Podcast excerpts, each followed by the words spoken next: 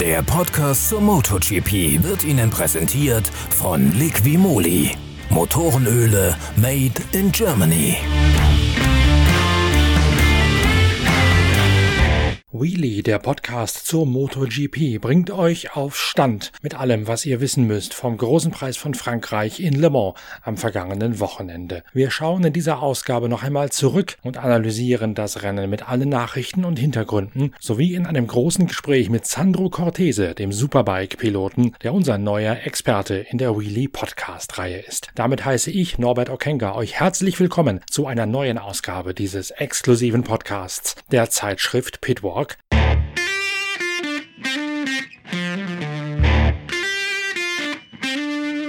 Wir beginnen mit der Moto 2 Serie, wo es bereits im Training einen spektakulären Abflug zu verzeichnen gab, oder besser gesagt deren zwei. Luca Marini, der WM-Tabellenführer in der Moto 2, hat sich gleich zwei Stürze geleistet am Freitag, darunter auch ein gewaltiger Highsider mit veritabler Flugeinlage unter der legendären Dunlop-Brücke, also noch in jenem Teil der Rennstrecke, die sowohl vom 24-Stunden-Rennen für Autos als auch vom Circuit Bugatti für den normalen Rundstreckensport befahren wird. Luca Marini fliegt hoch, höher und immer höher, landet brutal auf einem Knöchel und rutscht dann noch ein weites Stück des Weges über den Asphalt. Er muss sogar in Le Mans ins Krankenhaus gebracht werden. Sein Halbbruder Valentino Rossi eilt ihm sofort zur Seite, kritisiert nachher die ungewöhnlich kühlen Bedingungen, dass es vielleicht sogar falsch gewesen sei, um diese späte Jahreszeit in Le Mans zu fahren. Letztlich stellt sich heraus, dass Luca Marini entgegen der früheren Befürchtungen keine Knochenbrüche davongetragen hat, wohl aber eine sehr schmerzhafte Knochen Knochenprellung ein Ödem am oberen Fortsatz des linken Sprunggelenks. Und das ist besonders deswegen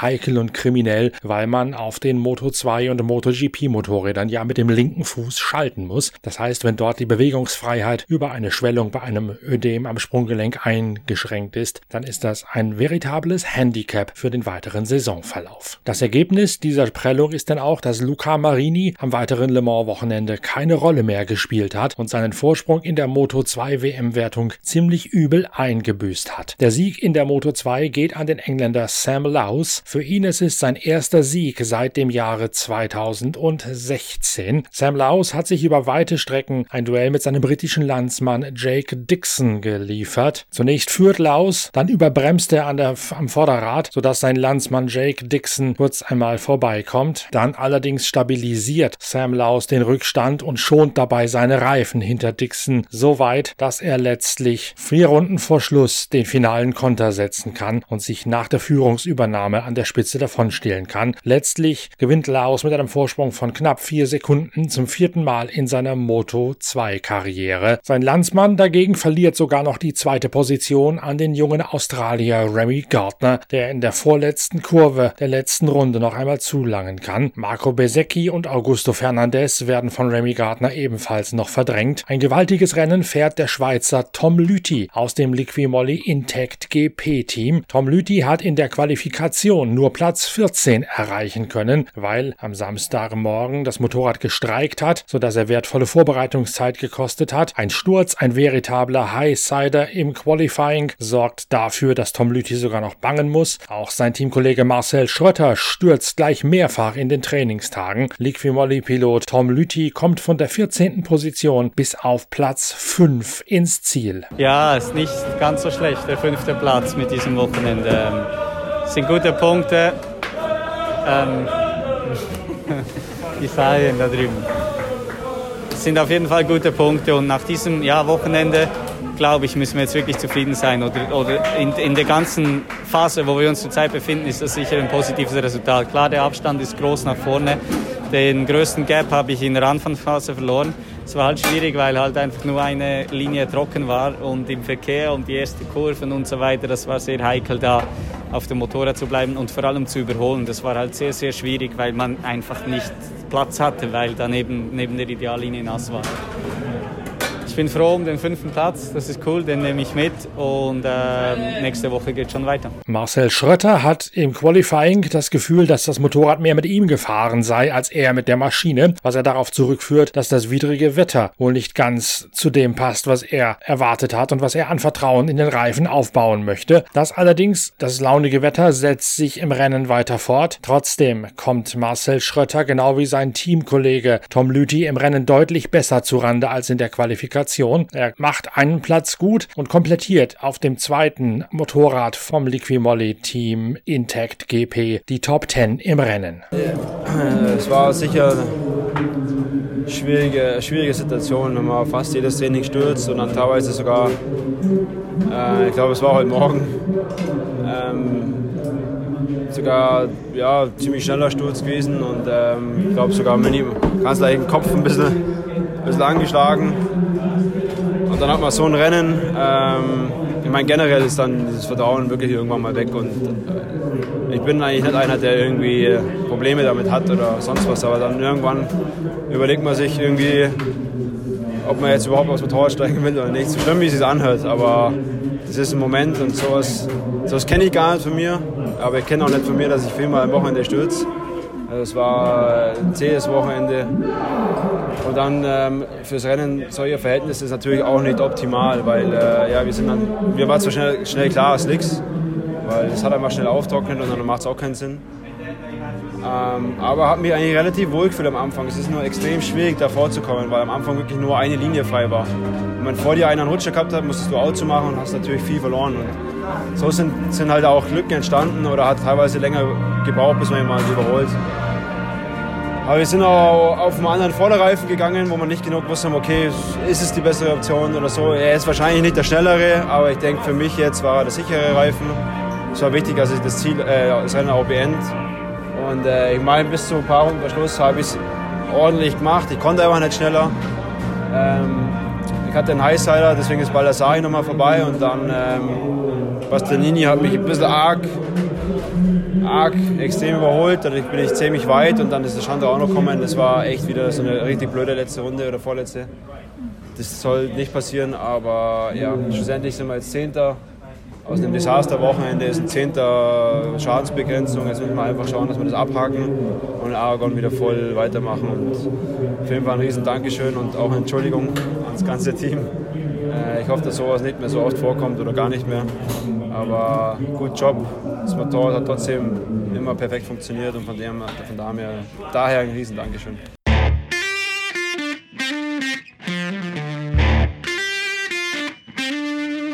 In der großen MotoGP-Wertung startet Tabellenführer Fabio Quartararo aus Frankreich auf seiner Yamaha von der Pole Position. Doch für ihn ist es das allererste Regenrennen in seiner MotoGP-Laufbahn überhaupt. Deswegen kommt er zunächst gar nicht gut in die erste Runde hinein. Die Reifen kühlen zu sehr ab, der Kaltluftdruck stimmt nicht, sodass Fabio Quartararo schon sehr bald von der Pole Position in die Mitte des Getümmels abraucht. An der Spitze übernimmt derweil zunächst Danilo Danilo Petrucci die Führung. Der Ducati-Pilot gilt als ausgemachter Regenspezialist und er hat sich bereits im freien Training am Freitag mit ellenlangen Longruns darauf vorbereitet, dass am Sonntag ein Regenrennen in Le Mans auf dem Programm steht. Deswegen ist Danilo Petrucci gemeinsam mit Andrea Dovizioso auch einer der tonangebenden Fahrer im MotoGP-Rennen. Andrea Dovizioso kann kurz einmal vorbeigehen an Danilo Petrucci, der allerdings dreht den Spieß umgehend wieder um und holt sich damit seinen zweiten Motor MotoGP-Sieg seiner Karriere. Ducati verliert Danilo Petrucci an das Tech 3 KTM-Team für 2021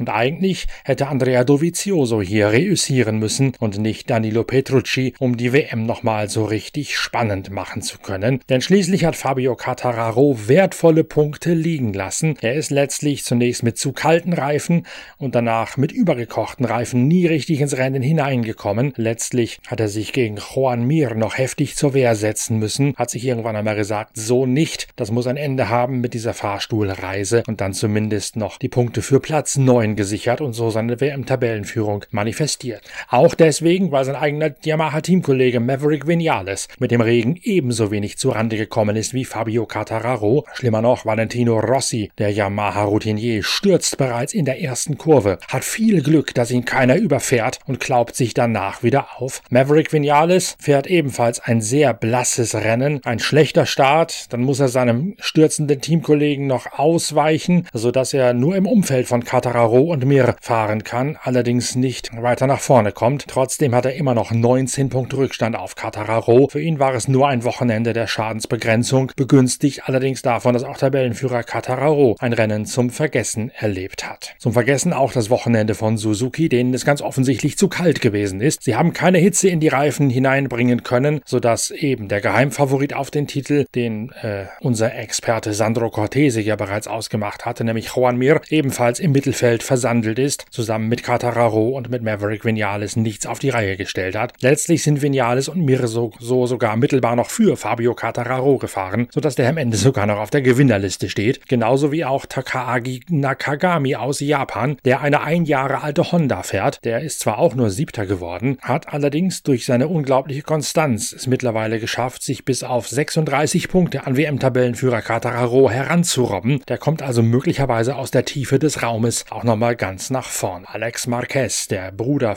des immer noch verletzten Marc Marquez, bestreitet in diesem Jahr seine erste MotoGP-Saison. Er hat in Le Mans mit dem ein oder anderen spektakulären Überholmanöver auf sich aufmerksam machen können und zählt ebenso zu den Gewinnern wie Helmut Bradels Sohn Stefan Bradl. Der Honda-Entwicklungspilot hat nach ausgiebigen Testfahrten in Portimao sogar das erste freie Training in Le Mans sausen lassen müssen, weil er noch auf der Anreise gewesen ist. Dann allerdings hat Stefan Bradl zum ersten Mal gezeigt, was so richtig in ihm steckt. Stefan Bradl wird bei den äußerst schwierigen Bedingungen in Le Mans letztlich Neunter.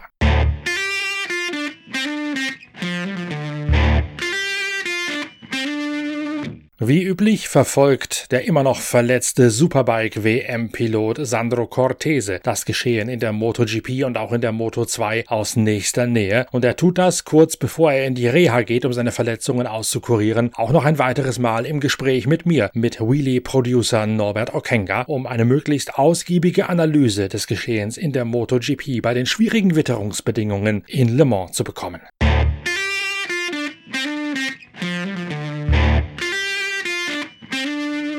Wir haben beim letzten Mal ganz vergessen zu fragen, wie geht's eigentlich nach diesem Horrorsturz da in Portugal direkt nach der Corona-Pause? Ich habe jetzt gehört, du gehst mittlerweile nicht mehr nur am Stock, sondern auch in Reha. Das heißt also, wie schaut's aus? Aufsteigender Ast? Ja, ähm, ich äh, darf seit letzter Woche Montag die Krücken äh, weglassen und bin wirklich wieder happy, dass es so langsam, aber sicher wieder zur Normalität geht.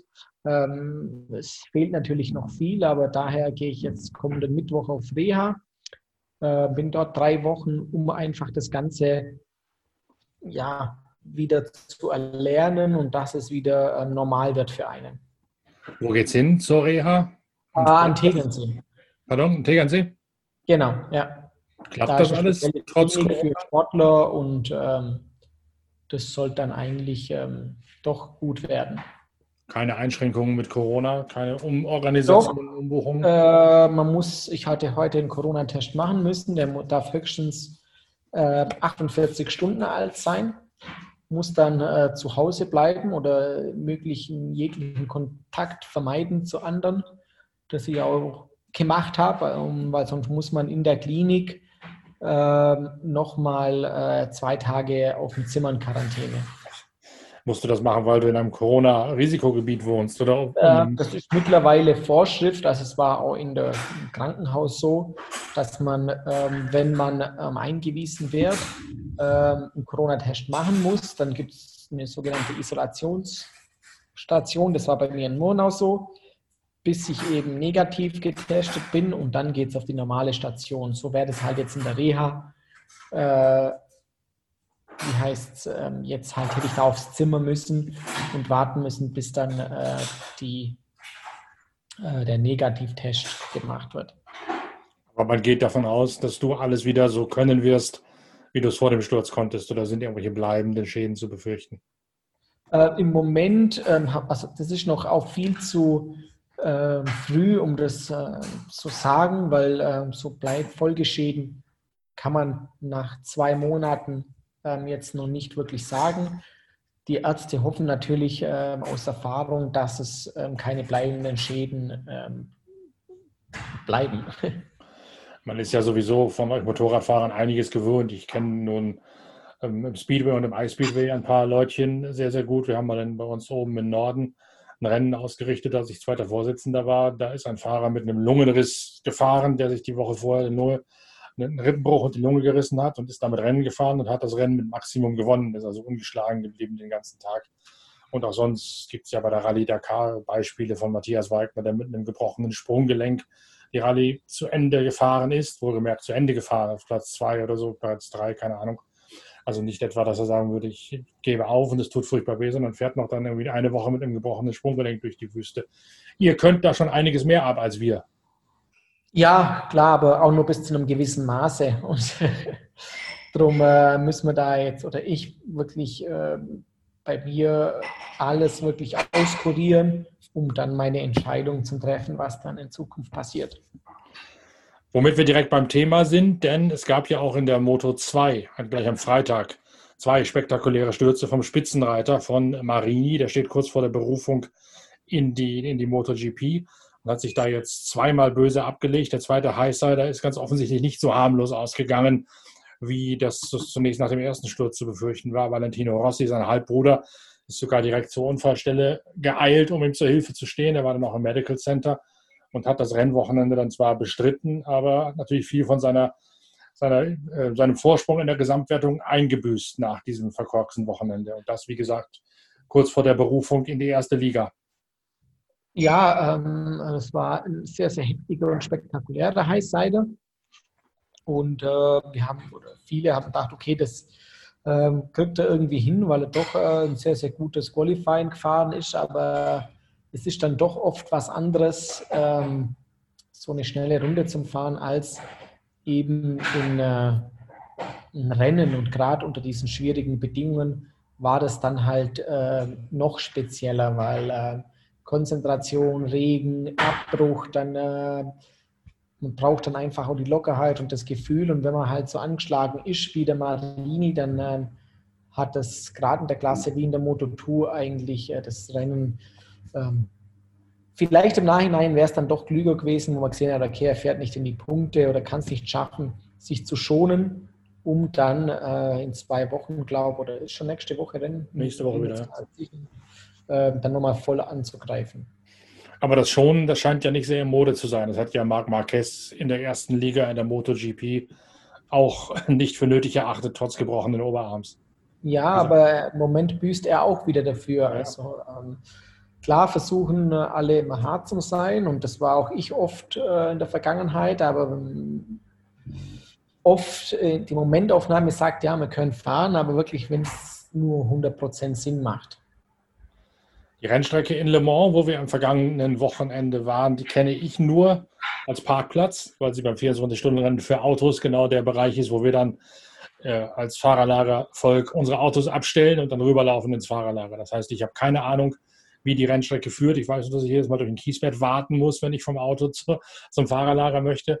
Also wäre es ganz gut, wenn du mal erklären könntest, was man da auf dieser Art von Rennstrecke machen muss. Und wie gesagt, ich kenne nur die große Variante, die da hinten mit Landstraße das 24-Stunden-Rennen beherbergt. Eigentlich ist äh, die Rennstrecke an sich nicht einer der anspruchsvollsten. Also was diese Strecke so äh, speziell macht oder über die Jahre, man fährt immer zu einem Zeitpunkt, wo das Wetter katastrophal ist. Entweder fährt man Anfang äh, oder Ende April, Anfang Mai, wo es noch sehr regnerisch ist dort, oder jetzt eben an diesem Wochenende, wo es schon wieder eigentlich mitten teilweise schon Winterverhältnisse sind und äh, einfach der Asphalt und die Luft dort so kalt sind, dass die Reifen und der Grip äh, so extrem schlecht ist. Ähm, ich denke, wenn man da im Juni fahren würde, wäre das eine komplett andere Strecke. Die macht mega Spaß, ist nicht lang, ist nicht, äh, nicht so, dass man sagt, okay, ähm, ist jetzt die Strecke im Kalender, wo auch physisch extrem anstrengend. Ähm, man muss einfach ähm, einen guten ein gutes und stabiles Fahrwerk haben, ähm, um eben gut auf der Bremse zu sein. Das hat man ja bei den Ducatis auch gesehen, die da sehr, sehr stabil im Regen waren. Ähm, und wie gesagt, das, das, das Hauptgegner ist in Le Mans immer das Wetter. Und an diesem Wochenende ganz besonders offensichtlich, weil es kalt war und regnerisch gewesen ist. Und zum MotoGP kommend, Fabio Cattararo hat gesagt, oder ich glaube, ich glaube, war nicht nur Rossi war es, der es gesagt hat, bei Mischverhältnissen, wenn man mit Trockenreifen in eine Feuchtigkeit reinfährt oder mit Regenreifen aus einer Feuchtigkeit rausfährt, dann ist die Yamaha besonders heikel.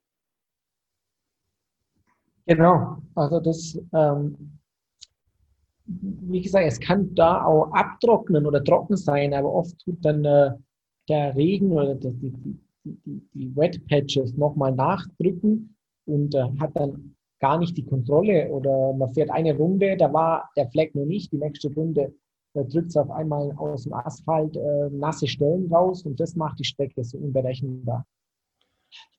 Fabio Cattararo war auf Pole, ist dann gleich einmal ein Opfer dieser offensichtlich dievenhaften Fahrweise der Yamaha im, im äh, Nassen geworden. Das war halt zurückgefallen und hat dann die Reifen nie mehr auf Temperatur gekriegt. Ist das eine Abstimmungsfrage letztlich? Hätte der beim Setup ein bisschen mehr, ein bisschen weicher arbeiten müssen?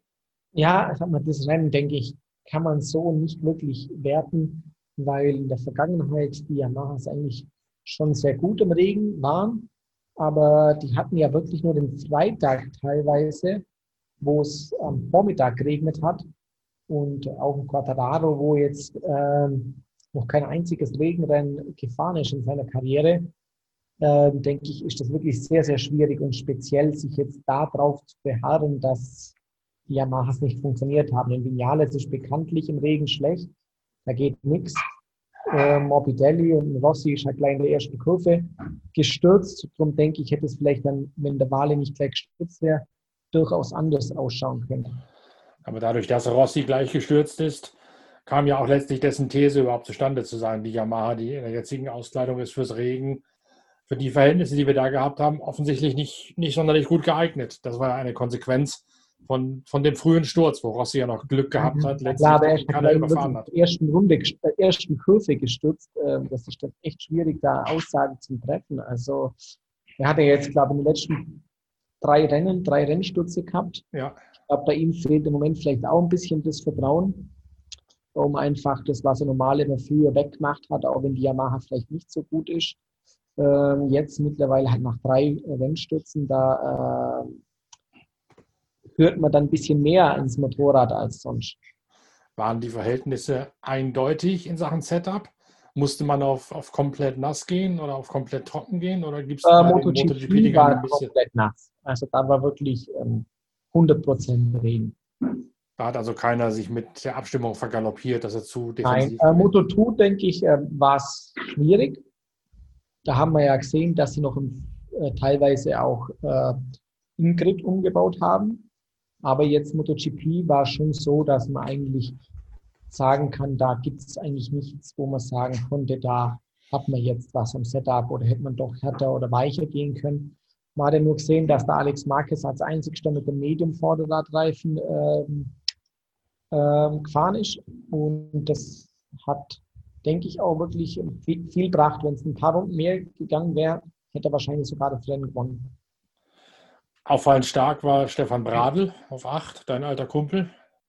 Genau, ist sehr gut gefahren. Also der hat eine harte Woche hinter sich gehabt mit zwei Tagen äh, in Portimao am Donnerstag Nacht angekommen und dann äh, gleich ähm, auf ja, ich glaube, FP1 hat er sogar verzichtet, ja. ähm, um sich ein bisschen Pause zu gönnen. Aber er, denke ich, hat wirklich eine super Arbeit geleistet und Fahrer wie jetzt äh, Vinales oder Patararo und äh, ich weiß gar nicht mehr, äh, Banyaya hinter sich gelassen. Also ähm, man muss erst mal so ein Rennen zu Ende fahren, was schon sehr schwierig ist. Und dann noch unter die Top Ten, denke ich, ähm, da hat er wirklich eine saubere Arbeit geleistet. Das war, als ich eigentlich das erste richtige Lebenszeichen von ihm in diesem Jahr, ne? Ja, sag mal, ähm, es ist für den Stefan natürlich sehr, sehr schwierig, äh, dass man sagt, okay, ähm, er trägt natürlich die Farben von Mark, aber seine Aufgabe ist natürlich, eine ganz andere, ähm, wenn man das objektiv betrachtet. Und das heißt, das Team weiterzubringen. Er muss viele Dinge ausprobieren, die er vielleicht gar nicht seinem Setup entspricht. Ähm, und darum legt auch Honda jetzt Wert auf Einzelergebnisse, sondern einfach um das Motorrad weiterzubringen. Und äh, bei so einem speziellen Rennen macht es dann doch mehr der Fahrer aus, anstatt jetzt, ähm, es gibt dann halt nur ein Regenset ab und da kann man nicht viel probieren. Das passt dann einfach. Und dann sieht man ja schon, was der Stefan kann. Und für mich ist der Stefan immer noch ein, ein wirklich ein Top-Fahrer. Das heißt, der ist ganz klar unter Wert geschlagen worden, wegen der Rolle, die man ihm zugedacht hat in diesem Jahr. Ja, ich denke, die Experten wissen, was er leistet, äh, was er Honda bringt. Und sonst würde er auch nicht so lange jetzt als Honda-Testfahrer arbeiten. Ähm, natürlich als Fan vorm Fernseher sieht man dann die Repsol Honda und wenn der Stefan jetzt auf Platz 12 fährt oder Platz 13, äh, lässt sich natürlich das leicht sagen, ja, warum fährt der jetzt äh, nicht ähm, unter die, die, Top 5. Aber wie gesagt, seine Aufgabe ist eine komplett andere. Und ähm, Honda hat aus dem Pech eigentlich so ein bisschen die Chance genützt, weil man darf ja dieses Jahr nicht wirklich testen halt mit Testteams. Und die nutzen jetzt einfach mit dem Stefan die Grand Prix, um das Motorrad vom Setup her ein bisschen weiterzubringen. Einzige Ausnahme von diesem Testverbot war jetzt Portimao, was du gerade angesprochen hast, wo Bradl zwei Tage unter Rads gefahren ist. Aber da sind auch einige MotoGP gefahren, andere mussten Superbikes fahren. Was bringt genau. dann so ein Test für Superbikes? Ähm, weil eben das mit den Concession Points, ähm, ich weiß nicht genau, wie das aufgestellt ist, da ist nur Aprilia und KTM äh, außen vor. Ich dachte, KTM wäre sogar auch schon wieder drin, nachdem Binder da gewonnen hat, aber ich mag mich Genau, aber weiß nicht, da weiß ich nicht, wie das zustande kommt. Aber auf jeden Fall haben die dann trotzdem alle genutzt, um einfach die Strecke kennenzulernen. Das heißt, das war ein Test im Hinblick auf äh, die neue Rennstrecke Portimao und kein Test als genau. Vorbereitung auf Le Mans und auf die nächsten Rennen. Ja, und ich denke, das war auch wichtig für alle, einfach auch mal den Streckenverlauf kennenzulernen. Wobei Catararo nun gesagt hat, bringt nichts mit einem Superbike da zu fahren, bleibe ich lieber zu Hause. Ja, äh, ich denke, wenn das erste Mal, äh, er war jetzt gar nicht dabei, oder? Nee. Ich denke, äh, Portimao ist für mich die schwierigste Rennstrecke, wo es überhaupt gibt. Und ich denke, das bringt egal was äh, mit einem Motorrad da fährt, weil äh, allein die, die Punkte zu anvisieren, um die Linienwahl zu finden, bringt meiner Ansicht schon was. Catararo sagte, nachdem es bei ihm dann im Rennen rückwärts gegangen sei, wegen Reifentemperaturen und Reifendrücke, hätte er zum ersten Mal an die Weltmeisterschaft gedacht, während des Rennens in diesem Jahr. Nicht nur auf, aufs Rennen sich konzentriert, sondern auch schon mal das Rechnen angefangen. Hätte er erst gedacht, Andrea Dovizioso hätte gewonnen. Das wäre schlecht für die WM, war dann nicht so und sagt, er hätte gegen Juan Mir gekämpft um Platz 10, als wenn es um den Sieg gegangen wäre. Das heißt, er hat sich jetzt schon mal mental darauf eingestellt, dass er auf Titel fährt plötzlich? In so einem Rennen, denke ich, ähm, weil man so viel Zeit hat und das Rennen so lang ist, ähm, kann das durchaus mal passieren. Aber ich denke, auch er hat da jetzt aus dem speziellen Rennen gelernt so viel hat er ja nicht wirklich verloren, weil der Vinales ja auch so schlecht war. Ähm, und daher denke ich, war das noch so ein bisschen, hat er noch Glück und Unglück gehabt. Äh, wenn der Dobi gewonnen hätte, wird es wieder anders ausschauen, aber auch er nicht, auf dem, nicht mal auf dem Podest gewesen. Und äh, das wäre jetzt eigentlich die Chance für den Dobi gewesen, ähm, dass er da wirklich mal Punkte gut macht. Gut, dann lassen wir es dabei erstmal, würde ich sagen.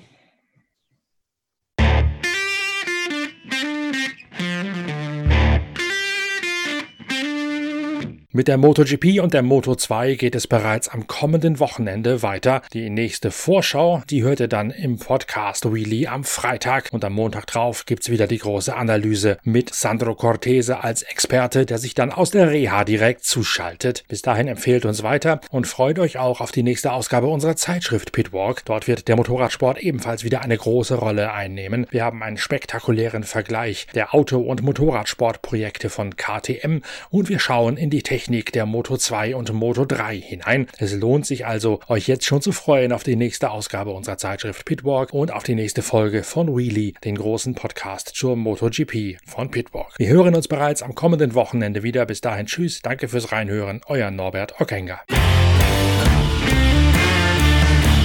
Der Podcast zur MotoGP wurde Ihnen präsentiert von Liqui Moly. Motorenöle made in Germany.